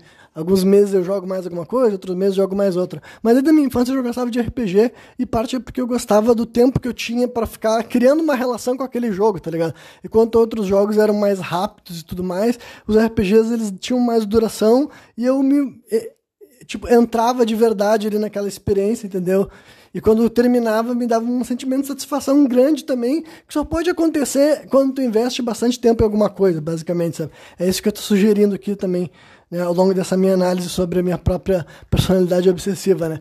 Outra coisa que, que foi uma grande obsessão na minha vida e hoje em dia é bem menos do que já foi, né? Foram os jogos de carta, né? Os card games, que é outra cultura que tu pode ser obsessivo, entendeu? É outra cultura que tu pode fazer o que eu fazia, que era, né? Quando eu comecei a jogar card game, eu não entendia nada e tinha as novas descobertas, sabe? Que qualquer pessoa que começou a jogar qualquer jogo que, tem, que joga competitivamente, tu vai fazendo várias descobertas, conforme tu fala com outras pessoas, por exemplo. Tu tem a tua opinião totalmente pessoal, feita pela tua experiência. Para vocês terem uma ideia, assim, sabe? O primeiro card game que eu joguei com as regras oficiais e jogando direito foi o Yu-Gi-Oh! Né?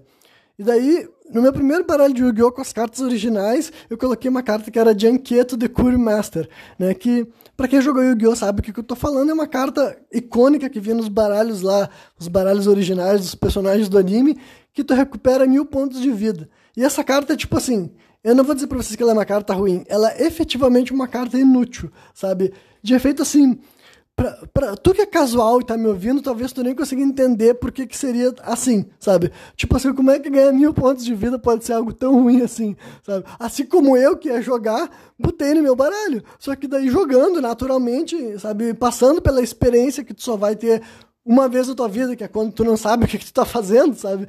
Conforme tu vai entendendo, naturalmente tu percebe que ganhar mil pontos de vida efetivamente é inútil e efetivamente é melhor te substituir por qualquer outra coisa que faça algo que de fato vai te ajudar a vencer a partida, sabe? E isso daí é, é tipo assim, é a progressão natural do jogador casual, sabe? Tu vai jogando, tu tem as tuas convicções pessoais e daí a realidade bate na tua cara e tu vê, nossa, essa escolha que eu fiz foi estúpida, ou essa carta que eu... E também, depende também da tua pessoa personalidade, sabe? Eu nem sei como. É. Tem certas pessoas que nem gostam de jogos estratégicos. Mas eu gostava, jogava de, eu gostava de card games e gostava de toda a experiência, sabe? Eu gostava de montar o baralho, eu gostava de pesquisar as cartas, eu gostava de ver estratégias, ver baralhos, ver a história do card game e ver o metagame ao longo dos tempos. É uma, é uma, é um tipo de entretenimento assim, que durante assim acho que os meus 15 ou 16 anos, agora não tenho certeza, acho que 16. Entre os meus 16 até meus 22, talvez, sabe? Eu era o meu hobby favorito, provavelmente, e depois disso foi diminuindo até o ponto de que hoje em dia eu não jogo mais, né? Mas eu jogo, tipo, muito ocasionalmente, assim, a cada, sei lá, dois ou três meses, e não tem nem mais cartas minhas também, já, já me livrei, digamos assim, sabe? Mas não, não falo isso também como crítica, porque durante muito tempo foi um bagulho muito. Tipo, eu não vou chamar que é algo muito bom, porque será que foi bom ser obsessivo pro card game durante tanto tempo? Jogar tanto, pesquisar tanto, gastar tanta energia em cima disso? Eu não sei. Mas o ponto é, os meus gostos sempre foram assim, sabe? Quando eu gosto. E paralelamente a isso, eu ainda gostava de luta livre e ainda assistia luta livre, sabe? O que eu ia falar da luta livre com relação aos outros é que foi a única coisa que nunca me abandonou. Durante um curtíssimo tempo, eu parei de assistir né, durante um curtíssimo tempo mesmo. Não sei se chegou a fechar um ano ou alguns meses, né? Na verdade, eu nunca parei de assistir luta livre como um todo, na verdade. É, eu só parei de assistir a WWE durante uma época, porque ela tava me decepcionando muito. Mas agora, a luta livre em si, eu nunca parei de assistir, sabe? E também tem períodos, né? Tem épocas que eu assisto mais e menos, mas nunca foi alguma coisa que sumiu da minha vida, da minha rotina, sabe? E hoje em dia eu já acredito que não vai sumir mais, porque já tá há muito tempo, né? Mas agora, outras coisas foram momentos da minha vida, né? Videogame, por outro lado, não foi só um momento da minha vida, mas ele foi modificando, né? Eu sou uma pessoa que tive várias relações com videogame, mas ainda é muito distinta de outras pessoas, sabe? Eu gosto muito de jogos antigos ainda. A grande maioria das coisas que eu jogo seria taxado de retrô, né? São poucas e pontuais coisas modernas que me fazem jogar algo que está saindo por agora, sabe? De modo geral, eu gosto muito de, não só de revisitar, mas é de conhecer mesmo, sabe? Porque, né, eu cresci aqui no Brasil, tinha acesso a, limitado aos jogos que eu podia jogar, e daí hoje em dia com internet, emuladores, etc, e tal, tu consegue jogar jogos assim de computadores antigos que eu nunca teria tendo, não, não teria nem oportunidade durante a minha infância, tá ligado? Então tenho esse tipo de coisa, né? Então, né, eu tive várias relações com jogos, né? Fui obsessivo com vários jogos, fico obsessivo com jogos ciclicamente, né? É as coisas que eu mais costumo gostar muito durante algum tempo e depois não ficar pensando nisso, né? Foi tipo, sei lá, quando eu jogava Hotline Miami, né? Que a primeira vez que eu joguei Hotline Miami, depois que eu virei, eu passei horas lendo a história na internet, sabe? E essas coisas que eu sempre reconheci, assim, que tipo, não é, não é todo mundo que é assim, entendeu? Não é todo mundo que vai jogar um jogo e depois que ele sair vai ficar, uou, wow, eu quero ler o que tá acontecendo isso, né? Então, né? Acho que na parte de entretenimento já tá bom, né? Exemplos de coisas que eu tive essa relação de obsessão. Mas, e também isso é para outras coisas, né? Os assuntos eu fico obcecado durante eles, tipo, fico obcecado com certos temas durante algum tempo, né? E geralmente nada que eu fico obcecado é algo que depois que passa a obsessão some da minha mente, sabe? Não sou o tipo de pessoa que é assim, eu simplesmente dá espaço para uma nova coisa, sabe? Não, é, é natural, sabe? Eu sempre assim, ah, quando tem alguma coisa que está me fascinando muito, eu vou atrás e não me incomodo com, essa, com esse desejo, digamos assim, sabe? Ah, eu quero saber mais sobre isso, eu quero me inteirar sobre esse assunto, quero pesquisar sobre esse tema, quero ler esse tipo de livro, sabe? Ver documentário desse assunto. Eu vou, vou, vou, vou, eu faço isso bastante e depois eu sinto que está na hora de mudar e faço isso também, sabe? Porque ao longo do. Eu, tipo, não, até porque, tipo, o fato de eu ser escritor, né, sempre me, sempre me deu um álibi para eu uh, enxergar tudo isso como combustível intelectual e criativo, sabe? A ideia de que, ah, se algo está me chamando atenção, eu vou ir atrás disso e de alguma maneira aquilo lá vai afetar meu trabalho enquanto artista. Isso é indiscutível, sabe? Isso daí é indiscutível definitivamente. Então eu sempre tive essa segurança, sabe? Então, né, os temas que eu tenho interesse, então é por isso que é outra razão que eu sempre tive dificuldade com a ideia de fazer uma espécie de faculdade depois de adulto agora, porque eu sou muito bom lendo, pesquisando, etc e tal, as minhas coisas nas minhas regras, tá ligado? Então a ideia de ter que seguir um roteiro de estudo e pesquisa e tá lendo algo que eu não tenho interesse é bem desestimulante, sabe? Porque quando eu quero, eu faço sem a menor dificuldade, digamos assim. Né? E posso comentar também uma contrapartida dessa minha personalidade obsessiva, né? Que também pode ser visto. Eu vou tentar vender um pouco mais como uma vantagem, né? Porque uh, cada um né, tem o seu fardo para carregar, então né, não é meu trabalho falar contra as pessoas que são parecidas comigo, né? É, mas algo que eu sei que falta na minha, no meu jogo de comunicação, né? É, são coisas como banalidade e sutileza, sabe? Eu sou terrível nessas duas coisas, né? E banalidade é um pouco mais, assim, me sinto um pouco mais confortável falando sobre isso, porque parece que é meio trivial, né? E eu não quero meio. Eu não quero soar tão soberbo falando sobre isso também, sabe? Mas um pouco eu acho que também é inevitável, né? Mas o que, que seria banalidade? É trivialidade, sabe? Eu tenho. Eu consigo, assim. E, tipo, eu não tô falando assim do ponto de vista. Tá, é, é melhor eu falar de um ponto de vista bem pessoal para entender também, sabe? Eu entendo que qualquer pessoa que não tem interesse nenhum sobre a minha pessoa, o que, que eu penso, o que, que eu acho, o que, que eu quero. Praticamente tudo que eu tô falando é banalidade também, sabe? Mas daí eu tô assumindo que quem me ouviu até aqui não me enxerga dessa forma, né? Agora também. Então é óbvio que assuntos de pessoas que não me interessam por, em questões pessoais, sabe? Só para esclarecer também, eu tô falando de interesse em questões pessoais, sabe? Desinteresse não é querer que a pessoa se dê mal, que a pessoa se foda, ou que a pessoa é insignificante, a vida dela não tem serventia para mim. Não é isso. Mas agora, enquanto a questão pessoal, sabe? Eu vou gastar energia prestando atenção nessa história se eu nunca vou me relacionar com essa pessoa, eu nunca vou fazer nada a respeito disso, sabe? Então é um bagulho que se torna banal, né? Mas agora para fora disso, digamos que eu estou tendo uma interação com uma pessoa que de fato eu me importo, sabe? Um amigo, uma, sabe, uma pessoa que eu estou, sabe, uma parceira de rolê, digamos assim, né? Ou uma pessoa da minha família, algo assim nesse, nesse tipo. E daí a pessoa começa a comentar muito de coisas que são assim. Eu vou dar um exemplo mais babaca e tosco, sabe? A questão assim do clima, sabe? Ah, a pessoa começa a falar sobre como foi o clima, como que vai ser, e não que não tenha eventos específicos para ser comentado, sabe? Não que qualquer comentário acerca do clima. Mas agora, aquelas coisas que, tipo, em inglês as pessoas, as pessoas usam expressão como small talk, sabe?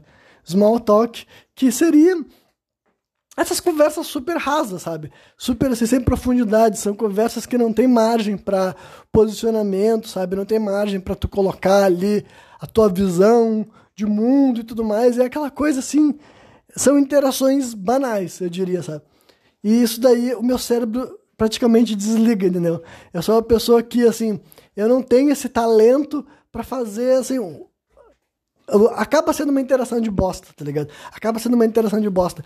Tem pessoas que eu imagino que seja completamente oposto disso, tá ligado? Tem pessoas que elas se sentem super confortáveis para ter interações mínimas, no estilo assim, de, sei lá, as interações que tu, tu passa por alguém na rua conhecido, ou tu vai interagir com algum atendente no supermercado, sabe? Aqueles momentos ali que são feitos para ser situações, tipo, super breves, sucintas e sutis também. É que a sutileza eu quero desenvolver melhor em outra parte, outra crítica a mim mesmo, sabe?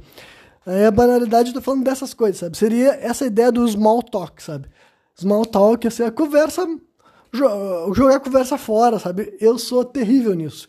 Eu não sei como se começa uma frase, eu não sei como se termina uma frase, sabe? Justamente porque o meu cérebro ele é muito mais treinado para me articular dessa forma que eu faço aqui, entendeu?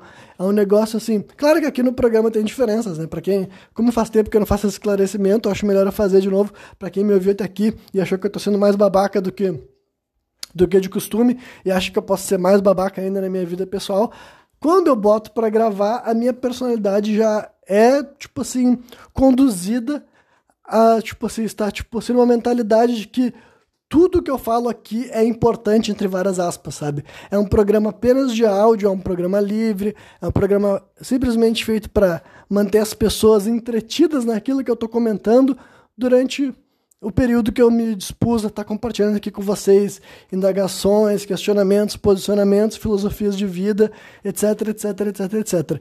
Então, aqui eu sou mais assim, mais insuportável do que no dia a dia, tá ligado? Porque eu sei que eu não tô dividindo esse espaço com ninguém, sabe? Então, logo eu ficar quieto, esse programa acaba. Então, minha personalidade aqui ela se aflora de um jeito que eu imagino que não acontece no dia a dia, não acontece em interações com outros seres humanos, porque aqui é outra é outra parada, sabe? Mas agora, então, nessas interações que deveriam ser curtíssimas, né? E daí, ah, não, eu comecei a falar disso, é que eu falar assim, ah, então, se eu for ter uma conversa com uma pessoa, sabe, com um amigo meu, com uma, uma, um parente meu, ou com uma pessoa que eu tô saindo, vou passar a noite junto, aí eu posso desenvolver melhor as coisas, sabe? Porque eu imagino que a pessoa não tá, tipo assim, naquele momento da conversação ela não tá com pressa, sabe? Não tá com pressa, então eu não preciso ser tão mínimo assim. Eu posso expressar um pouco mais e dar um. Né? Mas daí se a pessoa ainda se o estilo de conversação que a pessoa quiser são essas coisas assim que eu defino como banais, eu confesso que é bem estimulante, né? E a outra coisa que eu falei, né, é a sutileza, né? A banalidade, eu não me importo tanto, tipo, eu me importo um pouco de ser tão ruim assim, porque no mundo normal as pessoas precisam de trivialidades, no sentido assim, de que as interações de vez em quando vão ser assim, e tu não ter essa capacidade de entrar e sair facilmente de conversas breves, sabe? uh, eu acho que é mais prejudicial do que bom, né? Mas é aquela coisa, né? A faca de dois legumes. Eu acredito que para muitas pessoas é o contrário. A pessoa se sente muito confortável para pegar e fazer esse tipo de interação mínima, mas agora se ela tiver que fazer uma conversação render, isso daí já é desesperador. Então né, não dá para ter tudo, não é verdade? Mas agora, então, sutileza, aí é uma coisa que de fato eu sinto mais falta, até enquanto escritor, sabe? Quanto autor de literatura fantástica, porque a sutileza é, já é algo sofisticado, tá ligado? A sutileza já é assim. Tu ter assim. Não é que tu não saiba aonde tu quer chegar, mas tu tenta fazer aquilo de uma forma que seja mais assim, né, palatável. E em partes eu não sou sutil também por uma questão política, né? Eu já compartilhei com vocês aqui que quando mais jovem eu tinha o temor de ser uma pessoa ardilosa, sabe? Uma pessoa manipuladora, para falar bem específico, né? E porque, sei lá, eu enxergava em mim potencial para tanto. E daí o meu mecanismo de defesa para não ser isso, sabe, foi podar a sutileza, sabe? Foi assim, hum, se eu reconhecer os meus objetivos e minhas intenções e eu mascarar eles demais, eu vou acabar me tornando uma pessoa manipuladora e eu não quero isso. Então, né, conscientemente, politicamente, eu soube assim, bom, e eu nunca vou saber como é que é o outro caminho, tá ligado? Porque já faz muito tempo que eu escolhi vir pro lado de cá, sabe?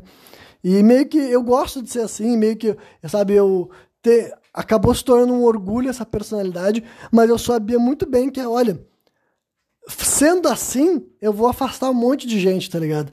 Porque eu reconheço um sentimento que poderia ser ocultado, sabe? Ah, esse sentimento aqui poderia ser ocultado. Se eu colocar para fora dessa maneira, que vai deixar bem claro o que, que eu tô sentindo, o que, que eu tô pensando, pode ser mal interpretado. Só que agora, se eu não fizer isso e eu arrumar meios de. Tipo, se eu ficar pensando em maneiras de chegar até onde eu quero, sem ser pela expressão autêntica, sabe? E sem meios termos, sem papas na língua, eu naturalmente eu acredito que não teria como eu não ser um manipulador, tá ligado? Porque não ia mudar o fato das coisas que eu tô buscando serem aquelas ali, tá ligado? Não ia mudar o fato de que, ah, eu tenho um objetivo, eu tenho uma intenção, tem algo que eu tô querendo com essa interação. Imagina se eu ficar o tempo todo tentando fazer de conta que não tem, tá ligado? Ia ser outra coisa por completo, né?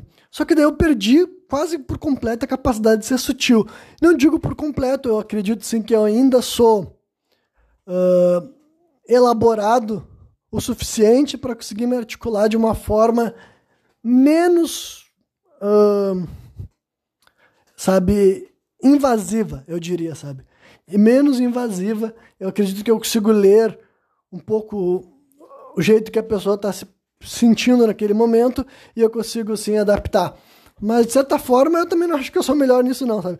Honestamente, acho que de vez em quando eu tô tão, tô tão preocupado em não ser manipulador, sabe? Não ser esquivo das coisas, que daí eu pego e eu falo um negócio que eu tenho noção de que, tipo assim, mano, dava para ter pensado um pouco mais, dava pra ter articulado um pouco mais e teria mais ganhos, tá ligado? Teria mais ganhos. A sutileza trazem ganhos, sabe? Tu, tu conseguir, assim, não esconder as intenções, mas você reconhecer que de vez em quando é, expor demais é prejuízo, tá ligado? Reconhecer que de vez em quando informar demais é um prejuízo. E daí também entra todo aquele debate, assim, que alguns até vê com aquela coisa assim, ah, mas tu tem que falar o que tu quiser, e a pessoa te julga se quiser ou não. Não é isso, tá ligado? Não é isso. Tem, tem, eu tô falando de um ponto de vista bem mais complexo, tá ligado? Bem mais complexo do que falar a verdade ou falar mentiras, sabe? É assim, aquela velha história, sabe? Quem fala o que quer, ouve o que não quer, entendeu? São essas frases de sabedoria popular que as pessoas se esquecem, sabe? Mas eu não me esqueço porque, assim, eu tenho essa relação com a minha própria comunicação, sabe? E é que em parte do que eu tô falando também são coisas que me incomodam a níveis profissionais, digamos assim, só que eu acho que é menos interessante pra audiência, né? Agora, lá do pessoal, vocês conseguem. Imagino que quem tem similaridades comigo consegue entender, e até pessoas diferentes, se eu estou fazendo um bom trabalho em estabelecer como que eu me sinto, acho que vocês conseguem enxergar um novo lado, sabe? Tipo assim, ah, então deve ser assim que fulano é, ou pelo menos é assim que o Renan é, né? Mas voltando ao meu raciocínio.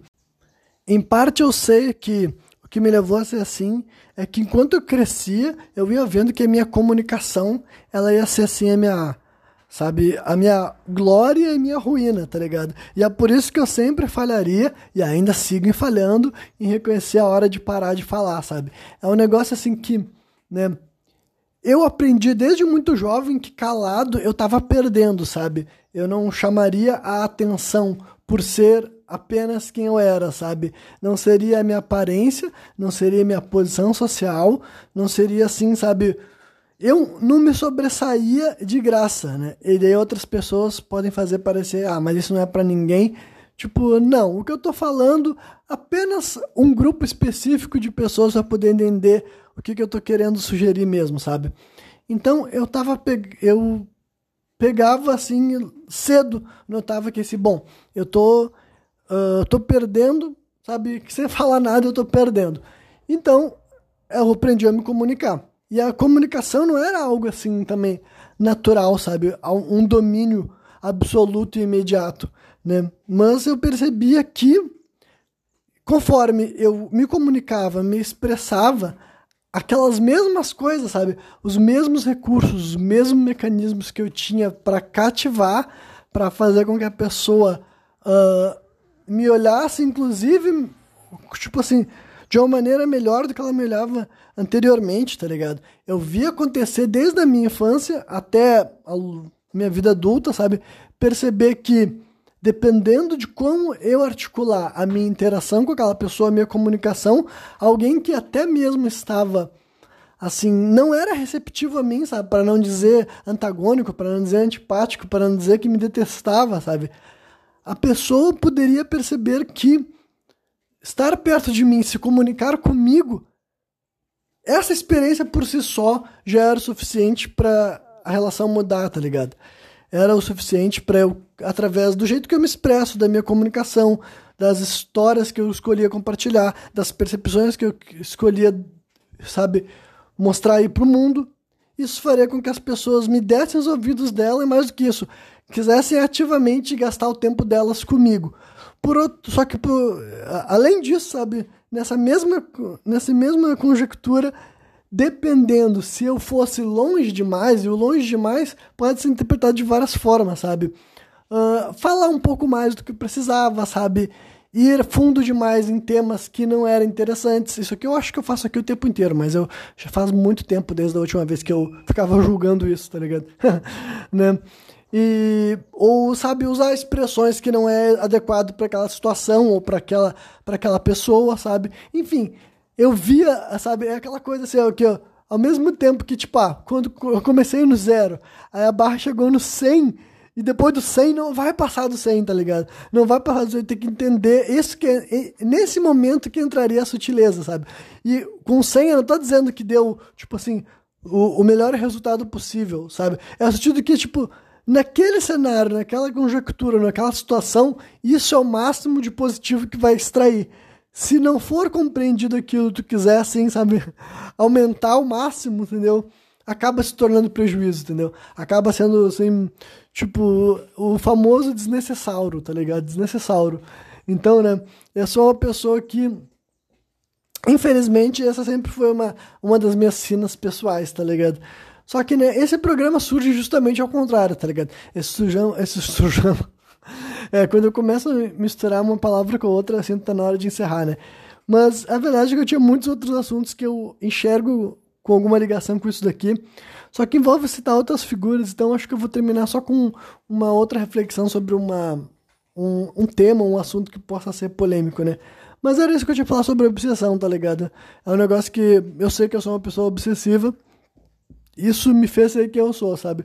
Pra tudo de bom e tudo de ruim veio disso. E eu sendo um pensador compulsivo, alguém que reflete compulsivamente e obsessivo, sabe? Obrigado, condenado a me questionar sobre tudo. Umas, uma coisa que o tempo passa e as pessoas seguem falando e essas expressões seguem sendo invocadas de acordo com a, sabe, a vontade de quem está falando e fica meio que, né, as pessoas ficam assim, uh, a mesma expressão atende a várias vontades, sabe? Que basicamente é o que que é, em primeiro lugar, aquela ideia do, de gosto popular, o gosto das massas, tá ligado? E o que, que eu quero dizer com isso? Eu tô falando assim, tudo que. Né, voltando àquele raciocínio de mainstream que eu falei. Não tudo que é mainstream, né? Mas várias das coisas que acabam atingindo muitas pessoas, sabe? E daí tem aquele questionamento sobre ah, se tem uma correlação entre haver uma mediocridade, sabe? Com essas coisas, né? Eu sei que para muitos de vocês, talvez vocês nunca tenham pensado assim, né? Então eu vou elaborar o raciocínio desde o começo. É que honestamente eu concordo com essa afirmação, mas é mais uma vez eu vou explicar que eu concordando com, eu concordo com isso, não porque eu acredito que a maioria das pessoas são burras, idiotas e elas não sabem gostar de coisas boas. Não é essa caricatura que eu estou querendo tornar de mim mesmo, mas era uma reflexão minha conforme eu, eu ia crescendo e eu começava a ter acesso a artistas variados, né, em setores diferentes, sabe? Tanto a músicas quanto filmes, séries que eram ditos como underground ou cult ou pouco famosos, com pouco alcance, né? E eu também tinha acesso aos grandes, sabe, os filmes de maior bilheteria, os artistas que fazem mais números, tanto nacionais quanto internacionais, e sempre tinha esse questionamento. Mais uma vez, em primeiro lugar, tudo que se torna muito popular vai receber muito hate também. E isso, assim, é natural, esperado, e os fandom têm que aceitar isso, tá ligado? Tudo aquilo que é enfiado na nossa goela acaba saturando, tá ligado? Tipo assim, algo que tu não busca, que tu não procura, que tu não gosta necessariamente, ou que tu faz parte daquilo lá, e o tempo inteiro fica enfiando na tua goela, sabe? É evidente que isso vai ser saturado, então, assim não tem nada de errado e não é tipo assim que as pessoas falam assim, a, a inveja, tudo que chama muito atenção, sabe? Uh, eu vou dar um exemplo, assim, por exemplo, a BBB, tá ligado? Isso aqui eu vou falar de novo em algum outro programa, só que daí no começo, ou quem sabe num vídeo curto, quando chegar o próximo BBB. Porque daí é uma briga que eu faço questão de comprar, sabe? Eu faço questão de comprar. Porque, assim, é um negócio, assim, é totalmente o, o suco disso que eu tô falando, sabe? Olha, é, é a epítome da mediocridade, sabe? Da, ba, da banalidade, sabe? Eu queria falar boçalidade também, né? É tipo assim, tudo de ruim no, no que eu tentei, assim, ser sucinto aqui nesse programa, tem no BBB. Cara, e tudo bem, se tu que tá me ouvindo aqui, tu gosta de ouvir, gosta de assistir uma resenha do BBB, mas tu sabe que é uma porcaria, tá ligado? Simples assim, não, não fica. Não, não, não vem fazer parte desse movimento pós-moderno dos caras querendo ressignificar, tá ligado? E, sim, e mais uma coisa, se tu é hardcore BBB, se tu fica falando assim, ó.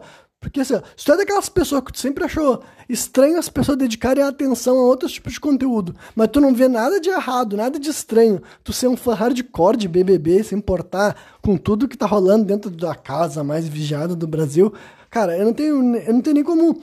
Tipo, é o exemplo perfeito para sugerir que essa tese é verdadeira, sabe? Não quer dizer que é uma regra, mas as exceções das regras é simplesmente para mostrar que as regras existem, tá ligado? Basicamente isso. Não quer, o que eu tô falando é que nem tudo o que é muito famoso é ruim. Mas muita coisa que atinge muita, muita gente tem que ser assim medíocre. Eu não, eu não acredito que coisas assim que tem uma qualidade muito específica. Coisas muito refinadas podem agradar muita gente ao mesmo tempo, porque, sabe, eu não. Aí, mais uma vez, é uma observação histórica, sabe? Não é um negócio que eu me acordei agora e eu tô pensando nisso. Eu tô observando todos, todas as vezes que eu olhei assim. Se tu olhar todos os, as, os anos, assim, ah, os 10 artistas que mais venderam sabe? Eu ia dizer vender CDs, hoje em dia nem existe isso, né? Mas assim, os 10 artistas mais ouvidos no Brasil em todos os anos. E tu falar para mim que os artistas mais ouvidos no Brasil configura os maiores, os melhores artistas brasileiros, sabe? Eu discordo totalmente, tá ligado? E tudo bem tu pensar isso, eu já vi tem gente de sucesso, gente que tem muito mais dinheiro do que eu, sabe? O Condzilla, uma vez, ele falou que existe dois tipos de música, sabe? A música que vende e a música que não vende. Mas daí já mostra o tipo de opinião que ele tem, o que, que ele... A, a definição binária que ele tem da expressão artística musical, sabe? Eu não enxergo dessa forma, mas também eu sou um pobre, entendeu? Então eu entendo, sabe? Escolhe em quem tu quer se espelhar na hora de formular teus pensamentos. Mas eu, enquanto uma pessoa, um consumidor de música, sabe? Eu não acredito que as coisas são assim, entendeu? O que tem mais alcance é melhor, o que tem menos alcance é pior, e o mesmo vale para tudo, entendeu? Os filmes que foram mais assistidos, as séries mais assistidas, eu não acho, porque eu não acho que as coisas chamam a atenção, deixam de chamar por qualidade, eu acho que as coisas têm apelo sabe? As coisas têm apelo a certos grupos. E o que eu digo a certos grupos é a certos grupos mesmo, sabe? Não existe nada unânime, sabe? Pelo menos não deveria existir. Se algum dia existir uma música em que 8 bilhões de seres humanos curtem, eu ficaria assombrosamente assustado, sabe? Quer dizer que o fim do mundo chegou, sabe? E do, do jeito mais apocalíptico mesmo, sabe? Se algum dia começar a surgir mecanismos de entretenimento, de, de, de, prender a atenção, que prendem a atenção de todo mundo e não apenas de milhões de pessoas, aí fudeu, tá ligado? Fudeu. Milhões de pessoas já é impressionante, mas em comparação a todo o resto, sabe? É tipo, sabe, 250 milhões de pessoas no Brasil. Sabe, se 50 milhões estão assistindo BBB, o que é bem absurdo no meu ponto de vista, pelo menos é só, entre aspas, 50 milhões. Né? Eu espero que nunca seja tudo isso. Né? Mas pelo menos é só 50 milhões, não é como se fosse a metade da população ou 100% da população, sabe? Então, assim, o ponto é, as coisas que chamam a atenção das pessoas, elas têm alguma coisa que tem um, um apelo.